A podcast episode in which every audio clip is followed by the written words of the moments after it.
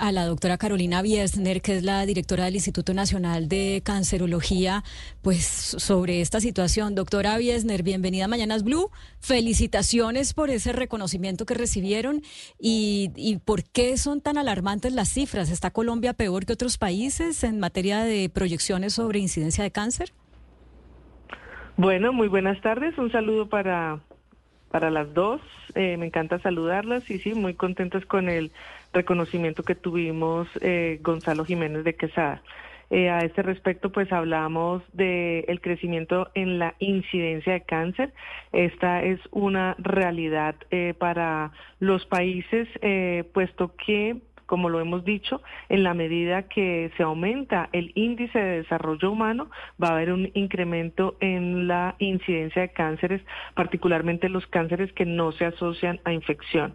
Es así que habla del índice de desarrollo humano, como ustedes lo mencionaban, mayor expectativa de vida, puesto que a mayor edad, mayor riesgo y mayor probabilidad de desarrollar un cáncer, eh, mayor ingreso per cápita, porque estamos entonces en unas condiciones de vida de urbanización, industrialización, con mayor exposición a factores de riesgo, que ya todos los conocemos, tabaco, alcohol, sedentarismo, obesidad.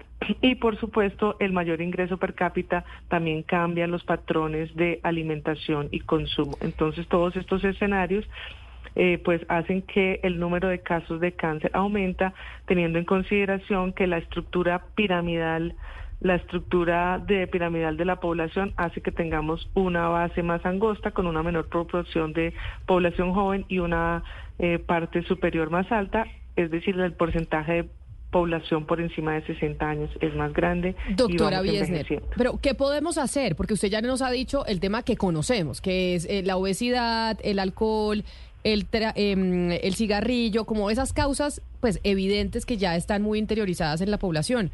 Pero ¿qué más se puede hacer? Porque usted dice a mayor ingreso, mayor riesgo de tener eh, probabilidades de, tener cáncer. Y la gente lo que busca casi siempre es tener un mayor ingreso y usted lo relaciona con el tema de la alimentación. Entonces, ¿cómo podemos prevenirlo? Que es la idea en cualquier sistema de salud. Sí, eh, cáncer son cerca de 120 patologías diferentes. Eh, entonces, sabemos que de estas 120, un tercio de toda la carga se puede disminuir mediante la prevención. Entonces, por ejemplo, Colombia tiene un reto muy interesante que es recuperar la vacuna contra el cáncer de cuello uterino y cánceres asociados a infección. Estamos hablando de cáncer de pene, vulva, orofaringe, eh, pero sobre todo el cáncer de cuello uterino, con que empezáramos a recuperar la cobertura de vacuna que ahora está propuesta para que los niños de nueve años también se vacunen, ya con eso haríamos una prevención de un número importante de, casos de cáncer. Eh, la, la, la, pues lo que hemos recomendado, la dieta, la alimentación, eh, el no consumo de cigarrillo y alcohol y un segundo capítulo en donde Colombia también tiene un reto muy importante es lograr una mayor participación en los programas de detección temprana. Debo decir que las mujeres en Colombia hemos sido muy juiciosas, pero eh, en muchas regiones del país, por ejemplo, las mujeres que salen con anormalidad citológica o con pruebas positivas a VPH no tienen acceso al tratamiento. Entonces, este cáncer está mucho más en las regiones, en las mujeres donde no tienen acceso a estas tecnologías y tratamientos. Sí, y una tercera parte de los cánceres eh, tienen posibilidades de tratamientos. Entonces, si el país le apuntara, porque es responsabilidad de todos, comportamiento de los individuos y la capacidad de respuesta del servicio de salud, podríamos disminuir la carga, la mayor carga del cáncer. Eso se ve, los países que tienen una más alta incidencia han logrado reducir la mortalidad. Doctora Carolina, ya que menciona lo de la vacuna de contra el virus del papiloma humano para los niños, yo quisiera, no, no sé si, si esto está siendo exitoso o no, esto empezó hace poquito en Colombia y quisiera que usted tal vez diera un mensaje que atienda los temores o, las, o la falta de conocimiento que puede tener la gente sobre esto, cómo se pueden vacunar los niños, hasta qué edad o desde qué edad pueden empezar, es gratis, es, hay que pagar, cómo, cómo es la cosa. Bueno, el ministro de Salud y todo el grupo del ministerio eh, lanzó en octubre eh, lo que se llama la vacunatón, es decir, promover eh, la vacuna de toda la población con, en relación con la edad, pero nosotros hacemos énfasis en la vacuna contra el cáncer de cuello uterino.